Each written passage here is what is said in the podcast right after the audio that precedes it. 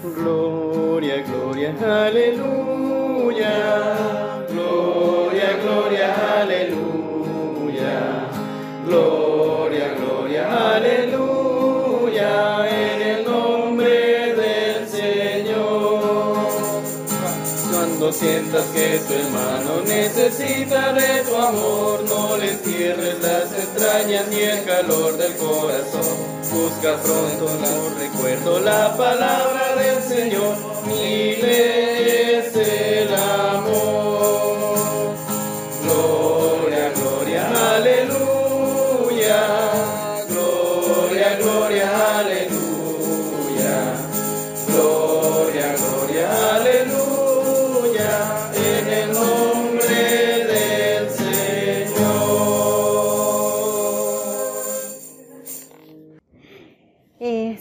Evangelio de nuestro Señor Jesucristo según San Juan. Gloria a ti, Cristo Señor.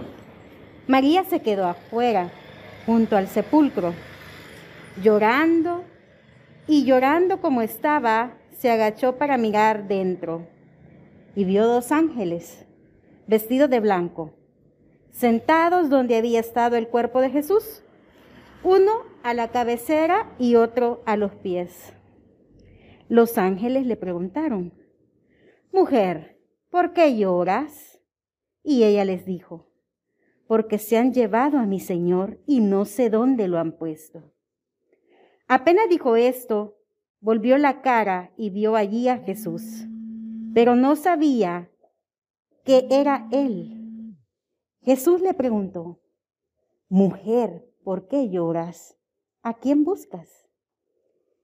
Ella, pensando que era el que cuidaba el huerto, le dijo, Señor, si usted se lo ha llevado, dígame dónde lo ha puesto, para que yo vaya a buscarle.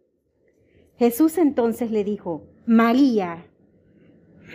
Ella se volvió y le dijo en hebreo, Rabuni, que quiere decir maestro. Jesús le dijo, no me retengas, porque todavía no he ido a reunirme con mi Padre. Pero ve y di a mis hermanes que voy a reunirme con Él, que es mi Padre, y Padre de ustedes, mi Dios y Dios de ustedes. Entonces María Magdalena fue y contó a los discípulos y discípulas que había visto al Señor, y también les contó que Él le había dicho. Evangelio del Señor. Vamos, Cristo Señor.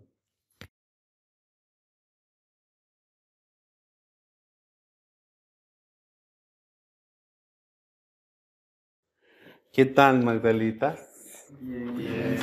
Feliz séptimo aniversario. ¿Cómo se sienten de que cumplimos siete años de estar aquí?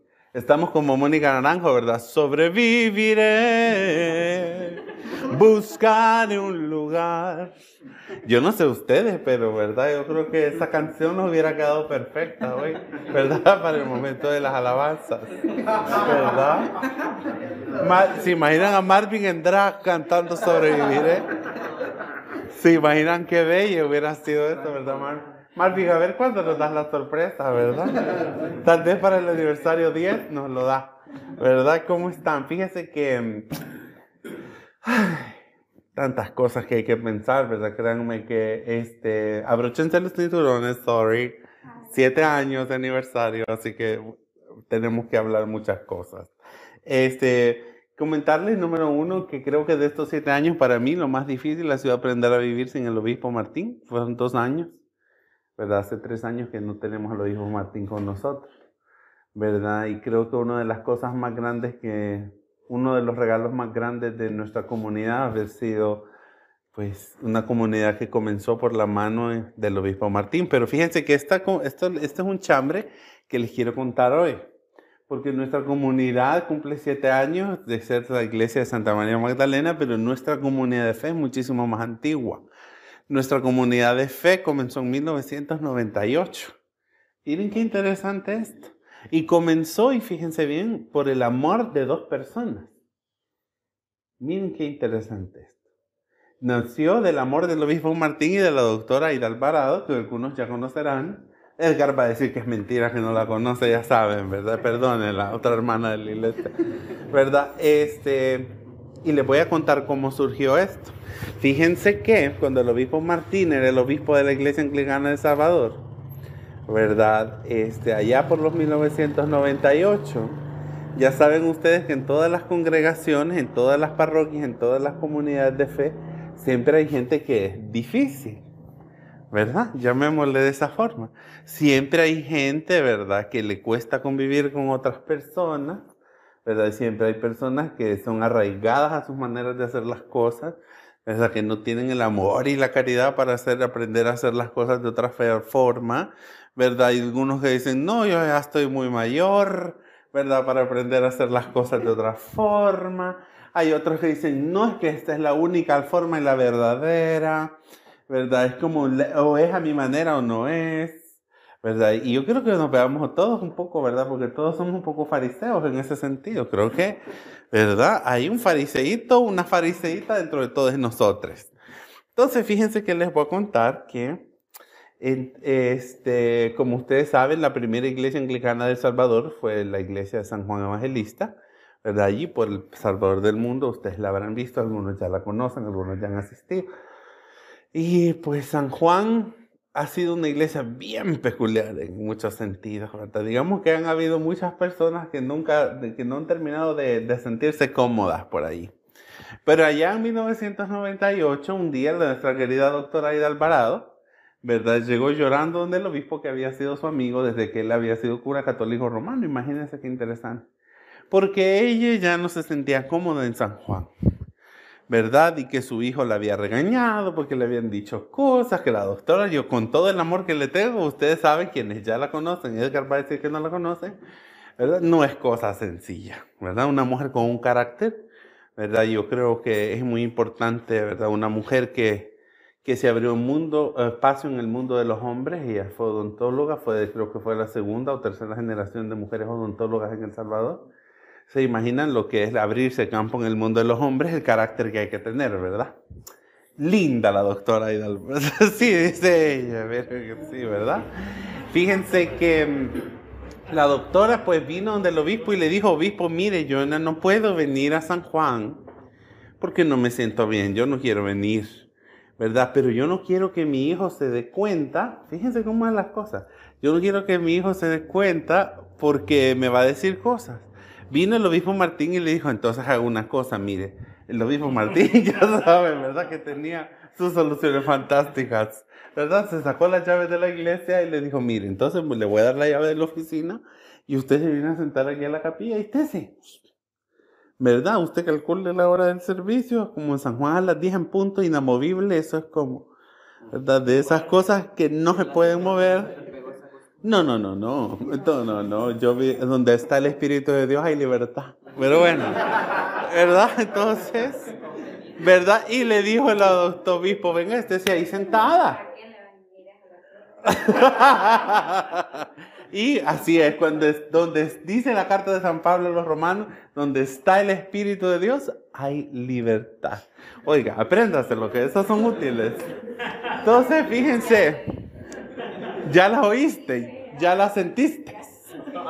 Entonces fíjense que la doctora Aida Alvarado empezó a llegar, ¿verdad? Y ella llegaba a las 10 de la mañana, como que iba al servicio, se sentaba la señora, que hacía la doctora desde las 10 hasta las 12, no me pregunten, ¿verdad? Y empezó, después de eso vino otra, una familia completa que ya no cabía, ¿verdad? En otras congregaciones. ¿verdad? Que porque eran rebeldes, que porque esta gente es pleitista. Y el obispo Martín, que tenía un gran corazón de pastor, él decía, bueno, entonces, miren, fíjense que la doctora Aida Alvarado, está, ella va, a, reúnanse con ella, ¿verdad? Y de repente fue la, toda la familia Barrera, ¿verdad? Usted ya conoce. Bueno, Edgar va a decir que no sabe quiénes son, ¿verdad? Que jamás los ha visto, pero Susanita Barrera, yo sé que la mayoría no les conoce, ¿verdad? Sus hermanas, sus esposos, sus hijos, su familia. Y de repente ya estaba la congregación. Después de eso, nuestro muy recordado don Atilio Cañas, ¿verdad? No, tan simpatizante del asunto LGBT, también estaba ahí, compositor salvadoreño, ¿verdad? Fue conocido, don Atilio Cañas estaba allí, Y de repente, pues la congregación ya estaba armada. Habían niños para escuela dominical, habían adultos mayores para para el servicio, adultos, familia. Y el obispo Martín dijo, bueno, es hora de empezar a hacer nuestros servicios en esta iglesia. Hoy ya somos una congregación. Bueno, Padre Ramiro, en ese entonces, Padre Ramiro, para quienes algunos nos recordarán, él no sabe quién es Padre Ramiro. ¿Verdad que no sabe quién es Padre Ramiro? Ni idea. ¿verdad? Padre Ramiro este, se acababa de jubilar. Él había sido un pastor en, el área, en el lado de, de Lourdes. Él fundó la iglesia anglicana de San Mateo y la iglesia anglicana de San Francisco de Asís. Miren qué interesante, allá por el principio de los 2000. Pero él se jubiló. Entonces Padre Ramiro dijo, bueno, el obispo Martín les dijo, miren la capilla del centro diocesano, pues es para la oración privada del obispo y de los empleados de la diócesis, pero ¿por qué no armemos esto si esto ya éramos solo, verdad? La generación espontánea de la comunidad de fe. Miren cómo surge, ¿verdad? Entonces, y empezaron a tener sus servicios y la, iglesia de la capilla del Espíritu Santo. Entonces, toda la gente rechazada de las otras iglesias anglicanas, ¿verdad? Porque no llegaban a tiempo, porque no estaban de acuerdo con las enseñanzas del pastor, porque esa es una cosa que nosotros tenemos en la iglesia anglicana, ¿verdad? Que usted no puede no estar de acuerdo con lo que dice el pastor, pero eso sí, tiene que tener el carácter de aguantar el verdad el bullying del pastor, ¿verdad? Esa es otra cosa que es bien interesante, ¿verdad? Como ustedes saben, hasta en las mejores familias pasan esas cosas, ¿verdad? Este, y de repente la congregación creció y creció y creció y creció y pues la capilla del Espíritu Santo se convirtió en una congregación. Llegó a tener voz y voto dentro de la convención diocesana con un representante que es el cuerpo gobernante de la iglesia, ¿verdad? Y la congregación, bueno, después llegaron los Cetinos, ¿verdad? Doña Lucy Cetino y su familia, una historia que para que les cuente. Entonces, de ahí empezó dentro de la capilla ¿verdad? Porque venían ellos que venían del contexto evangélico y estaba la otra gente que venía del contexto católico. Una vez más empezaron, ya saben, esa tensión en la que vivimos, ¿verdad? Los anglicanos toda la vida. Que si no canten gregoriano, que si usted no aplauda, que aplaudan, que no sé qué. Esos conflictitos, ¿verdad? Hasta en las mejores familias. Así como en la casa de ustedes, me imagino, ¿verdad? Que hay católicos, hay evangélicos, y de repente agarran a porrazos y le dicen, anda, soba tu virgen, anda, tienen ojos y no ven, eh, dice, ¿verdad? Tienen oídos y no oyen, le dice la otra, y la otra le dice, anda, déjale el diezmo al pastor, y empiezan con esas cosas, hasta en las mejores familias. La papía del Espíritu Santo fue desde 1998, ¿verdad? Fuimos una congregación de misfits, de gente que no cabe en otros lugares convencionales. Miren qué interesante el origen de nuestra comunidad. Pero nació como el cuidado, como la respuesta pastoral de un, de un hombre que amó a sus ovejas más que a otra cosa. Que amó a las ovejas, a las que llegan tarde, a las que se quejan. Y por eso el obispo Martín siempre decía, en esta iglesia nadie viene tarde. Porque en San Juan Evangelista es una parroquia que usted si llega a las 10 y 5 mejor no entre no pase usted adentro, porque le va a caer fuego desde arriba, ¿verdad? Y miren, yo pienso, ¿verdad? Que yo pienso que en la amplia diversidad que hay de ser de comunidades de fe, uno tiene que buscar una comunidad donde uno se sienta parte de, ¿verdad? Yo imagínense que soy pura cabra, como imagínense a mí me van a querer poner debajo de reglas, ¿verdad? ¿Se imaginan a Luis Manuel con lo terco que es? ¿Se imaginan ustedes cómo habrá sido Luis Manuel peleando con sus pastores en su iglesia de origen, verdad? Bueno, y hay testimonio fiel de ellos con Roberto, pero bueno. Esto horrible, terrible. Fíjense, qué interesante, pero cómo Dios viene al encuentro de nosotros en nuestras propias realidades. Dios viene al encuentro de nosotros a hablar el idioma que entendemos. Dios viene a buscar y ser contextual para que nosotros podamos entender el mensaje de Dios en Jesucristo. Y nos provee a todos una comunidad de fe donde podemos encontrar nuestro lugar. ¿Verdad? Hay iglesias en las que si usted deja de ir, usted pierde automáticamente su membership, ¿verdad? Hay iglesias donde si usted no paga su diezmo, usted pierde su, su, su voz, su voto, su capacidad de decidir sobre la vida de la comunidad. ¿Verdad? Hay iglesias que mientras usted no paga no lo tiene. ¿Verdad? Por más linda que sea usted, por más que participe en la liturgia, por más guardiana del Santísimo, no la dejan, ¿verdad? Y habrá quien se sienta bien en ese contexto y que el Señor les bendiga donde estén. ¿Verdad? Habrá otras personas que necesitan más. Como ustedes saben, en el año 2015 el obispo Martín dejó de ser el obispo diocesano de El Salvador y llegó, pasó a ser el obispo emérito. La iglesia anglicana, sus obispos, sus sacerdotes, sus pastores, tienen que renunciar por obligación a los 72 años, porque ya no están en el pleno uso de sus facultades mentales, de sus fuerzas. Hay mucha sabiduría y que sí, todas esas historias románticas de la adultez mayor y etcétera, ¿verdad? Hay una gran sabiduría, pero las fuerzas ya no son las mismas, ¿verdad? Yo que muy es la encargada de la economía de los cuidados, por eso le, le tiro las bombas a ella, ¿verdad? Entonces, después me van a caer los bombazos. Pero bueno, fíjense. Pero, ¿verdad? Ya no hay una fuerza física. Y yo les voy a decir una cosa. Si ustedes piensan que ser pastor es fácil, deberían de intentarlo para que se convenzan de que no es nada fácil. Pero bueno, anyways. Entonces, fíjense bien, el obispo Martín dejó de ser el obispo diocesano.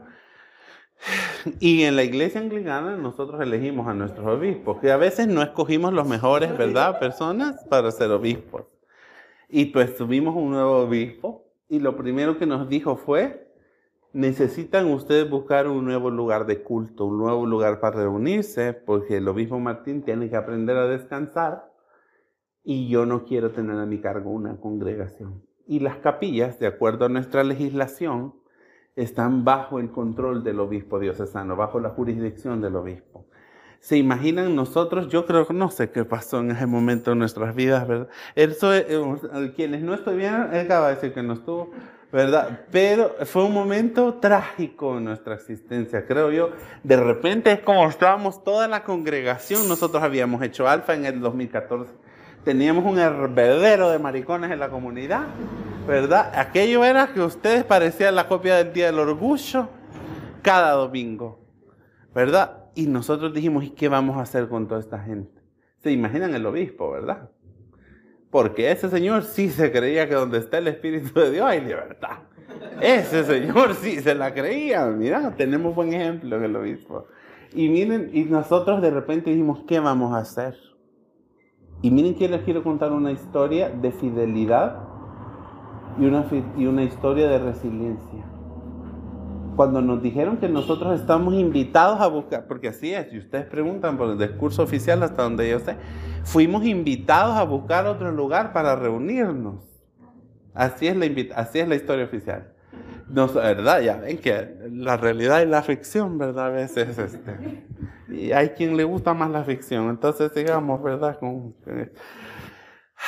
¿Qué creen? Nuestras conexiones, el obispo Martín Barahona, para quienes no lo conocieron, el obispo Martín fue un pastor, creo que fuera de este mundo, de verdad. Él decía, yo soy el, literal, yo soy el pastor, decía el obispo, yo soy el obispo de las putas, de los maricones y de los mareros.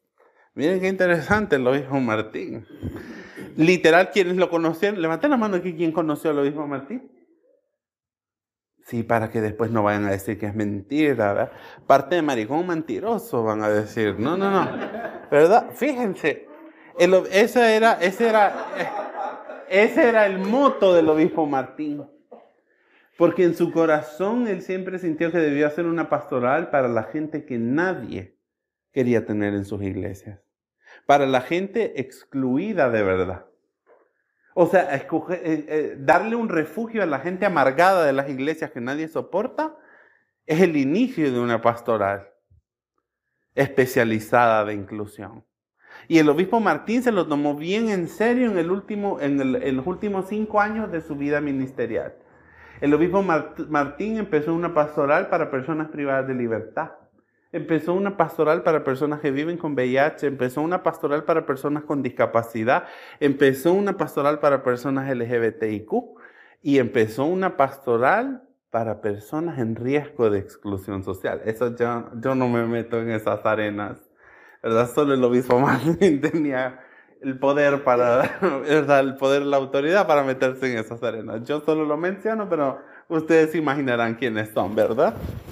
La gente en riesgo de exclusión social, yo allí no me meto. ¿Verdad? Entonces fíjese que, pero veamos el corazón del obispo Martín. Y por eso le llovió. Le llovió en vida y le sigue lloviendo ahora muerto al obispo Martín. Salimos nosotros, nuestro primer lugar de culto. Después, fíjense bien, nosotros éramos en ese entonces la capilla del Espíritu Santo. La iglesia anglicana del Espíritu Santo, qué bello, ¿verdad? Ser uno, la iglesia del Espíritu Santo. ¿Y vos quién sos, niña? Le dicen una de las otras congregaciones en la convención. ¿Verdad? Pero bueno, esos son chambres aparte. Pues entonces viene y vino la reverenda Lee Crawford, que algunos recordarán. ¿Quiénes recuerdan a Lee Crawford? Quiero ver. Hmm, vaya ustedes. Pero bueno, viene Lee Crawford, ¿verdad? Y ella nos regaló un icono de la patrona. Aquí está. Lo vayas a botar. Me harta esta muñeca mía, me tiene enferma. Pues la reverenda Lee Crawford, ¿verdad? Ella lindamente nos regaló esta muñequita, ¿verdad? Y nos dijo para que María Magdalena, porque el obispo Martín, poco gnóstico me ponía a veces el obispo, ¿verdad? Yo tenía que estarlo jalando a la sana doctrina una vez más. Obispo la sana doctrina, obispo aquí, ¿verdad? María Magdalena ocupaba un lugar muy especial en el corazón, fíjense bien, del obispo Martín y, y pues Lee nos regaló esto y nos dijo para que sea su compañera en esta peregrinación que ustedes van a comenzar ahora, en el cual van a buscar su identidad como comunidad, como congregación. Y oramos y tuvimos un servicio especial. Les voy a mandar una foto para que ustedes puedan ver de ese día que oramos. Lee celebró la Eucaristía para nosotros y nos despidió de la capilla del Espíritu Santo. Y nosotros adivinen cuál fue el primer lugar de culto que tuvimos después de allí. El Salón de Usos Múltiples de la Asociación Orquídeas del Mar. ¿Saben ustedes qué es eso? Es una organización de trabajadoras sexuales. Miren qué interesante. Y de repente ustedes entraban, ¿verdad?, para el servicio y habían en una vitrina, la papa, la papa, la papa, la papa, este, venían solo Magdala, la papa, la papa, a la hora de la predicación. Pero bueno.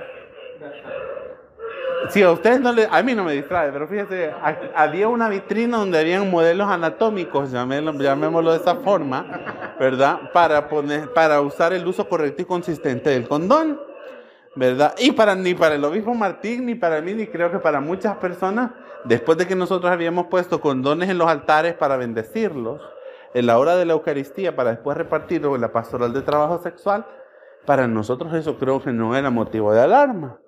Pero ustedes saben, ¿verdad? Que hay conservadurismo, ¿verdad? Que dentro de las personas está este fariseísmo, ¿verdad? Creo que todos tenemos un límite cuando no vemos a las personas, como decía la lectura de hoy, con otros ojos. Cuando no vemos a las personas con los ojos de Dios y no las vemos con el corazón de Dios, y no aprendemos a amar a las personas como ama a Dios. Entonces las personas éteres, bueno, a mí, digamos que éteres, ¿verdad? Porque a mí no me consta, gracias a Dios, pero este, digamos que, que molestar con este, ni para qué me distraes. Este, las personas éteres, las personas de la congregación empezaron a decir, más que todo las señoras adultas mayores, nosotros ya no podemos venir obispo a la congregación. ¿verdad? Porque qué imagínense qué va a pensar la gente si no pueden entrar aquí. ¿Verdad? Y de una a una se empezaron a ir. ¿Verdad? Se empezaron a ir y la gente empezó y de repente un domingo solo era el obispo Martín y los maricones. Y Padre Ramiro. Padre Ramiro que el obispo Martín lo iba a traer, no van a creer que era tan de su voluntad. Así, ¿verdad? El obispo Martín le llegaba a pitar mi, mi, mi, mi, mi, que lo llegara a traer. Algo así. Ya ven porque yo sigo el legado de Padre Ramiro, ya ven. Fíjense bien. Entonces, fíjense bien, nuestra congregación de repente estábamos nosotros solo personas LGBT y creo que para aquel entonces éramos como seis, ¿verdad, hermana? Él va a decir que no estaba ahí. ¿Verdad? Para ese entonces, ¿verdad? Nosotros éramos como seis personas, el obispo, la doctora, y el padre Ramiro. Y nosotros decimos, Dios mío, ¿qué hacemos? Un domingo, en una tarde, así como dice, ¿verdad? Que un día iba Saulo, ¿verdad? Para tal, de Saulo iba para, para Damasco. ¡Chá! Le cayó un rayo, ¡chá! Un día nosotros con Luis Manuel pensando afuera en el carro qué hacer y qué hacemos, Dios mío. Me vino a mí, vino palabra de Jehová a mí y me dijo, profetiza, hija de hombre, ¿verdad? Y yo le dije, Luis Manuel, llévame a la CJ. Porque la Asociación Cristiana de Jóvenes, fíjense bien, es una organización que el obispo Martín, junto con el obispo luterano y otra gente, fundaron allá en el año de la Cuca, en medio de la guerra. ¿verdad? Como ustedes saben, nosotros somos una iglesia que estuvo comprometida con la causa de los pobres, ¿verdad? Entonces la CJ funcionó muchas veces como canal para este, financiar algunos esfuerzos, ¿verdad? Como insurgente, llamémoslo de esta forma, para que se oiga bonito, ¿verdad? Pero la CJ existió por mucho tiempo, ¿verdad? Hacían actividades de jóvenes, por supuesto, hablábamos del uso correcto y consistente del condón y otras cosas. Pero la CJ vino, ¿verdad? Y decayó y entonces ellos alquilaban oficinas. Y entonces yo dije, aquí la vamos a hacer. Alquilamos una oficina y usamos el salón de usos múltiples. Y así fue como nosotros, en mayo, ¿de qué año no me acuerdo? Ustedes echen cuenta, nosotros nos vinimos para la iglesia, para 2016. En mayo de 2016 nos vinimos para la CJ. Y todavía en este momento nosotros estábamos tratando de discernir qué somos. Somos un ministerio, somos una pastoral, somos una congregación, porque congregación habíamos dejado de ser desde que toda la gente se fue. Desde que toda la gente sus prejuicios pudieron más que otra cosa. Yo les voy a decir una cosa creo que a mí me podrán acusar de muchas cosas en la vida y que me acusen porque es una raya más para el tigre. Pero si de una cosa me puedo sentir muy feliz y muy orgulloso, es que yo siempre cumplí el mandato y mi voto de acompañamiento y obediencia con el obispo Martín. Y Dios me dio el privilegio de llegar hasta el lecho de muerte del obispo Martín.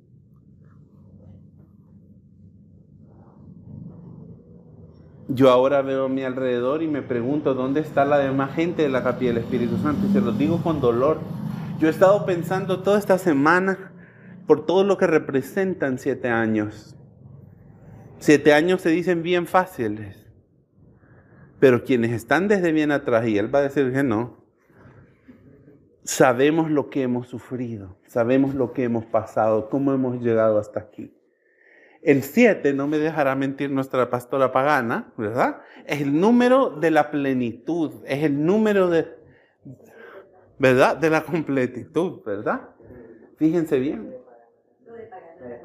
Sí, es que, es que, nada me creen, pues nada me toman en serio, ¿verdad? Pero bueno, conste que yo lo digo, hay de ustedes creen o no, ¿verdad? Pero fíjense bien, y yo me pongo a pensar, qué hemos llegado y hasta dónde hemos llegado siete años después. Escuchamos en la primera lectura de Judith. Yo sé que ustedes algunos no estarán familiarizados con esa lectura porque es un libro del segundo canon, ¿verdad? Pero fíjense bien, es el libro de una sección del pueblo de Israel, de un grupo del pueblo de Israel que fue excluido. Y es una lectura de un pueblo de Israel que sigue siendo excluida de la iglesia tradicional. Nadie lee. Levante la mano quien ha leído el libro de Judith acá. Bárbaro Freddy, felicidades. ¿Verdad? Pero fíjense bien, hemos escuchado hoy la voz de una mujer excluida del canon, una mujer excluida de la vida de la iglesia. Miren qué interesante, una mujer que habla de cuán grande es el poder de Dios y que Dios no es un Dios de fuerza, no es un Dios de venganza, no es un Dios violento, sino que es el Dios de los humildes, el Dios de los oprimidos y de los excluidos. Y en este séptimo aniversario, Judith nos recuerda a nosotros cuál es nuestro Dios como comunidad. Esta es una comunidad de fe que nació de la exclusión, de la gente mal vista, de la gente que no tiene lugar en el status quo, que no tiene lugar en los lugares de honor. Y qué dicha hacerlo. Miren qué interesante. Hoy estamos nosotros también no solo recordando la historia de nuestra comunidad, sino que también que celebrando la historia de una mujer, miren bien, aquí vean esta, aunque esta es más bonita, la verdad. Está muy fea, pero bueno.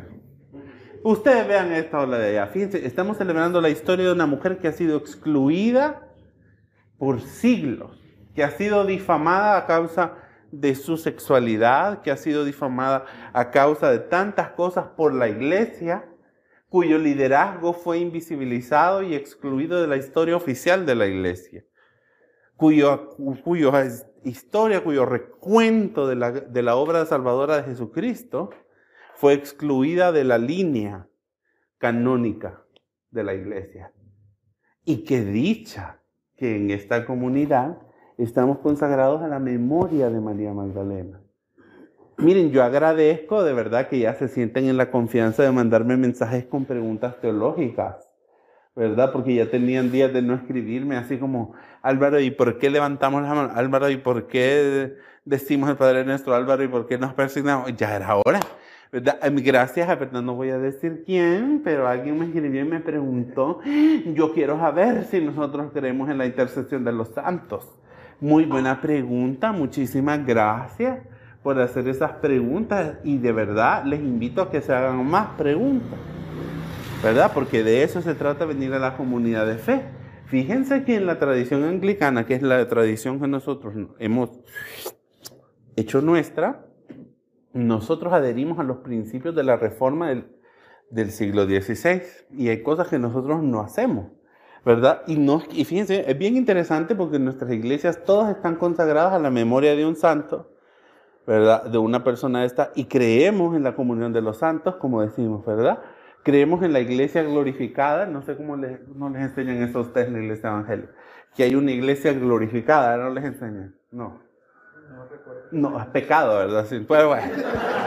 Entonces, pero fíjense bien, creemos que nosotros por medio del bautismo somos una sola iglesia, somos una sola comunidad de creyentes con las personas, como dice, ¿verdad? De cada lengua, tribu y nación en todo tiempo y lugar, que confesó a Jesús como su Señor y su Salvador, que somos una sola familia.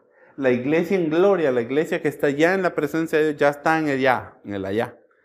En el allá que no nos consta, ¿verdad? y, los que, y quienes estamos aquí, hermanas, sufriendo en este valle de lágrimas. ¿Verdad? Entonces somos una sola comunidad. Y nosotros en nuestra tradición vemos a los santos y santas como ejemplos de vida. Hay iglesias, ¿verdad? Como la Iglesia Católica Romana, donde piden la intercesión de los santos. ¿Verdad? Porque creen en eso, es una doctrina. Y pues si usted la quiere creer, créala. Yo qué le puedo decir. Pero si me hace el favor de explicarme bien cómo funciona, porque como yo sí nunca he sido católico romano, ahí sí se las debo. ¿verdad? Ahora bien, yo sí creo que los santos y santas y son como un álbum familiar para nosotros. Es como ver las fotos de, ah, mira, él era mi tío, fíjate, se cayó de un ojocote, ¿verdad? Y se quebró la cabeza, reventó y ya cuentan la historia. ¿Verdad? para mí es como dice la carta a los hebreos, ¿verdad? Hay una inmensa nube de testigos. ¿verdad? Que son testigos de lo que Dios hizo y han sido luces en su propia generación del Evangelio. Y pues esa es la memoria de nosotros celebramos, ¿verdad? Y perdonen si les quedamos pendientes con algo más, pero si usted quiere que, que piensa, ¿verdad? Y quiere creer que los santos interceden por usted, háganlo, hombre, si aquí no hay problema, ¿verdad? Usted, en donde está el Espíritu de Dios, hay libertad, ¿verdad? Así es, ¿verdad? Y si, haya, y si hay algo que no le guste a Dios, pues el Señor le va a mostrar a usted que no, no, no, no, no, no es el trabajo de la iglesia venir a hinchasear a toda la gente y decirle, no, no, no, no. Ya pasamos la reforma, ¿verdad? Para esas cosas. Entonces, fíjense bien, somos la comunidad de fe que recuerda a María Magdalena, que sigue a Jesús sobre las huellas de María Magdalena. Una mujer que por el testimonio evangélico sabemos que estuvo poseída por siete demonios. Otra vez el siete, miren qué fuerte, de verdad. Es que esto es como que nos estamos echando las cartas, las barajas, ¿verdad? Miren, ve, tenemos nosotros el siete, siete años, siete demonios. Y no lo digo yo, lo dice la Biblia. A mí no me vean así, ¿verdad? Como, uy, ya van a, eh, uy, la viene la herejía. No. Siete años. Una mujer que fue restaurada por Jesús, que fue sanada, que fue restaurada en su integridad y en su dignidad por Jesús, que fue elevada a la dignidad de los hombres. Fíjense bien, que fue hecha una igual con los hombres. Una mujer que se tuvo que poner al tú por el tú con, con el movimiento de Jesús, con los líderes del movimiento de Jesús. Y después los mismos hombres, después la misma sexofobia, la misma misoginia de la iglesia institucional, los padres de la iglesia, los papas, vienen y hacen sucumbir su historia y ponerla. ¿No nos parece similar a nuestra historia como comunidad de fe? ¿Mm? Pero qué dicha es pensar que en esta comunidad de fe es el amor por Cristo el que nos sostiene aquí. Es lo que Dios hace en nuestras vidas, lo que sostiene este ministerio. Yo no sé si recordarán, él va a decir que es mentira mía también, que el día que él no estaba, el día que el obispo Martín se murió, después de que tuvimos el servicio memorial, ¿se acuerdan? Estaba el altar puesto así, la mesa aquella que teníamos en la CEJOT, y yo agarré mi libro de oración común y mis cosas y les dije, eh, lo mismo Martín dejó pagado un mes más de local. Ustedes me dicen qué día cerramos para venir a traer mis Biblias y mis libros de oración común. Pues no quería eh, eh, vea que es mentira que no estabas ahí, Edgar. No, no estaba ahí, dice. Yo les dije eso, ¿verdad? Yo bien, yo, pero de verdad, yo soy una persona que dice muchas cosas chistosas, pero la verdad las digo en serio, ¿verdad? Y esa es una, o sea, suenan chistosas, pero las estoy diciendo bien en serio. Y esa fue una de las cosas más serias que yo he podido haber dicho en toda mi vida. Para mí en ese momento mi pastor, mi padre, mi amigo, estaba muerto. Y mi llamado a trabajar con él se acabó en ese momento. Pero en ese momento creo que fue el momento de redescubrir la misión de la comunidad. Y yo los dije, yo de verdad hasta estaba pensando como qué cajas iba a traer mis cosas, porque como saben, un cachín bastante cosas de la comunidad están, son mías, otras no. La, Biblia, gracias a Dios, ya no las usamos, ya me las voy llevando. Perdón, no, no vaya a ser que me las roben. Perdón, peor aquí en Amante, pero bueno. Entonces, fíjense bien expropiado. Aquí no es robo, es expropiación, peor todavía. Como que es la reforma agraria, pero bueno. ¿verdad? Si no, pregúntenle a Ada Alejandra Gil que está reclamando millones de dólares. Pero bueno, esas son políticas, ¿verdad? No estamos en eso. Pero bueno. Entonces, fíjense. Magdalita, me siento feliz. O sea, y yo le puedo decir una cosa, a mí me alegra cuando alguien me calla la boca porque es bien difícil que eso suceda, ¿verdad? Pero me siento feliz que estamos aquí hoy celebrando el año 7 de Magdala. ¿Cuántos años han pasado desde que el obispo Martín no está? 20, 21, 22, tres años.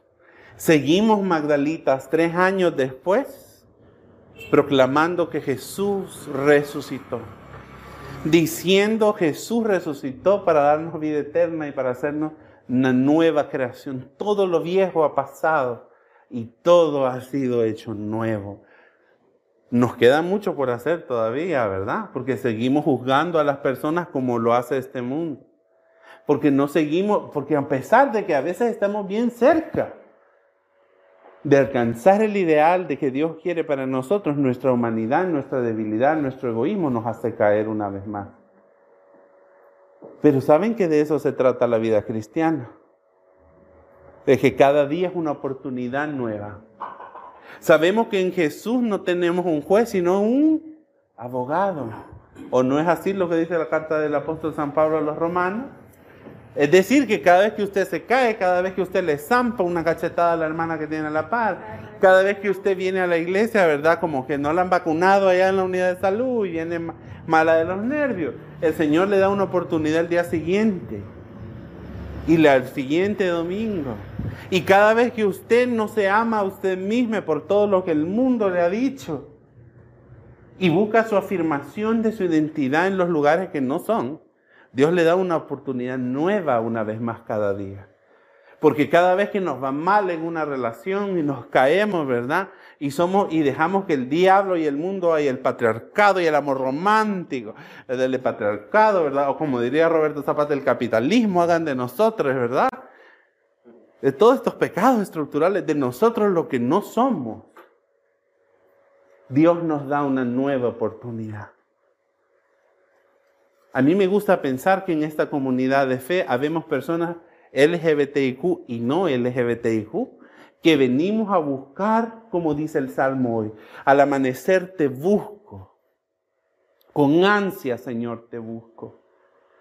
Como María Magdalena, Anselmo de Canterbury decía de María Magdalena, qué amor sentía esa mujer por ese hombre. Qué desesperación sentía esa mujer por estar alejada de él. Yo no sé si usted alguna vez se ha enamorado, ¿verdad? Pero cuando una se enamora, una es tonta. Es que una va como garro, tonta, tonta, tontísima, ¿verdad? ¿Verdad? ¿Hasta dónde, verdad, llega la gente, verdad? Es que no hay, no hay distancia. No hay error que no valga, no hay distancia, no hay nada que usted, ¿verdad? A usted si le dice su amor de su vida que usted puede volar, usted inmediatamente empieza a hacer unas alas de papel, ¿verdad? Porque va a volar porque su amor se lo ha dicho. Miren qué amor, dice Anselmo de Canterbury, el que sentía María Magdalena, que sale a buscarlo a la medianoche, que solo espera que el día oficialmente termine y lleva especias para su cuerpo, porque anhela estar con él, porque aunque sea su cuerpo inerte, esa mujer va a perfumar y va a poder despedirse de él. ¿Será que nosotros somos una comunidad de fe y somos personas que estamos enamoradas de Dios, de Jesús? Venimos nosotros a esta comunidad. Aquí miren, yo les voy a decir una cosa. Es bonito estar en comunidad y pasárnosla bien y chambrear. Y de verdad es, es bueno para el alma. Es bueno para nuestros procesos de socialización y toda la parte técnica que ustedes quieran ver de esa parte. ¿Verdad? Toda esa mentira. Pero miren qué bonito es tener una familia espiritual. Qué bonito es saber, ¿verdad?, que Luis Manuel, aunque tenga su manera de ser, ella desagradable completamente, pero si usted necesita un favor, un consejo, una palabra, se la puede dar, ¿verdad? Qué alegría saber, ¿verdad?, que Marvin allí anda, ¿verdad?, como que... Buenos días, Marvin. ¿verdad? Pero sabemos que, pero le voy a decir una cosa, sabemos que podemos contar con Él. Y yo le puedo decir, a veces en la vida necesitamos saber que hay cosas que son inamovibles, que son firmes. Y el amor es una cosa importante. Es lo más importante del mundo. Y qué lindo es pensar que esta comunidad, y yo les digo, también estuve viendo los videos allí, y qué bonito pensar que la gente dice que esta comunidad de fe es un lugar donde se encuentra amor. Aquí hay bayuncadas, hay chambre, ¿verdad? Cosas que decimos que hieren a las otras personas y que, ¿verdad? Vienen y le lloran a Luis Manuel o a mí o a Nubia, que mire que fulano me dijo maldita y yo me siento mal y mire fulana me dijo perra, mire la otra, la otra ¿Verdad? Todas esas cosas que ya sabemos. A veces parecemos kinder, esa es otra cosa. ¿Verdad? A veces más parecemos kinder. Pero qué lindo pensar que esta comunidad es conocida entre nosotros por su amor. Que esta comunidad nació como el resultado del amor del obispo Martín por la gente excluida. Qué alegría pensar que en este lugar todas las personas excluidas pueden venir y encontrar amor. Siete años de proclamar el amor de Jesús, el amor de Dios en Cristo Jesús. Siete años de proclamar su gracia. Y por supuesto no estamos donde quisiéramos estar, ¿verdad? Yo quisiera que tenemos una iglesia preciosa de piedra para arriba, ¿verdad? Con un órgano y un coro de unas 300 personas así como la del Valle del Ángel, pero no en un lugar donde afecten los mantos acuíferos, ¿verdad? Con, con, ¿cómo se llama este niño? Con el niño católico, ¿cómo se llama que viene? Con Julio. Estamos pensando ir a ponerle una bomba a Nuestra Señora de Fátima, ¿verdad? Pero esas son otras cosas, ¿verdad? Son posturas políticas que una tiene radical a veces. Magdalita, siete años de ser radicalmente inclusivos. Siete años de amor. Que Dios nos bendiga y nos permita seguir escuchando la voz del resucitado. Que por este lugar siga siendo por más años el lugar donde la gente puede venir y tener ese encuentro con Cristo. Aunque no esté lista, aunque no sea el momento, aunque no sea la forma, que este lugar sea conocido por su amor. No olvidemos quiénes somos. No olvidemos de dónde venimos. Y no olvidemos lo que Dios está haciendo con nosotros hoy en nuestra generación y en nuestro propio tiempo. Magdalita, Cristo ha resucitado, ¿verdad? Aleluya, Cristo ha resucitado. Es verdad, el Señor ha resucitado. Aleluya. Lo que hagamos, hagámoslo con amor. Anunciemos que Jesús resucitó como lo hizo nuestra patrona. Afrontemos la difamación, el odio y la exclusión con el amor de Dios que sirvió de escudo a María Magdalena. Y sigamos poniendo en alto el lugar de las mujeres en la iglesia. Y sigamos haciendo que las mujeres ocupen los lugares que históricamente se les han negado sigamos trabajando para que todas las personas excluidas tengan un lugar en la mesa de Jesús. A veces, se los digo, siento que mi tiempo como pastor de esta comunidad se acaba. Ya no tengo mucho más que enseñarles a ustedes, ya no tengo más que darles, ¿verdad? Y es el tiempo de la renovación también. Hay que renovar y hay que repensarnos muchas cosas como comunidad. Y yo quiero que empiecen a pensar ya en la asamblea de este año que va a venir porque va a ser una asamblea bien fuerte. Yo le dije a Zapata que viniera hoy, ¿verdad? Pero como ella, ¿verdad? Anda con Satanás allá bailando. A él le encanta ella no estar en la iglesia. Pero fíjense, en la asamblea del año que viene vamos a pasar una asamblea bien fuerte. Vamos a, a redefinir cosas de la comunidad. Vamos a cambiar cosas profundamente importantes de esta comunidad. Así que quiero invitarles a que perseveren a que ocupen su lugar que no se lo damos ni yo ni nadie que Dios les ha dado en esta comunidad. Ustedes son parte de esta comunidad no porque yo lo diga. Ustedes son bautizados y bautizadas. Y este es el lugar que les corresponde en este tiempo y en este momento. Piensen qué es lo que están haciendo. Pensemos en las cosas que hemos hecho mal siete años también. Y empecemos a pensar cómo vamos a cambiar esas cosas démosle la oportunidad a Dios que haga con nosotros lo que nosotros no podemos siquiera pensar. Feliz cumpleaños, Magdala. Gracias por callarme la boca, niñez. Tres años y seguimos acá. Que siga siendo Dios el que nos lleve hasta donde su corazón lo pueda ver. Aleluya, Cristo ha resucitado. Es verdad, el Señor ha resucitado. Aleluya. Ahora lo vamos a hacer una vez más, pero como que de verdad están felices. Aleluya, Cristo ha resucitado. Es verdad, el Señor ha resucitado. Aleluya. Amén. Me puedes señalar, me perdonaste, me acercaste a tu presencia.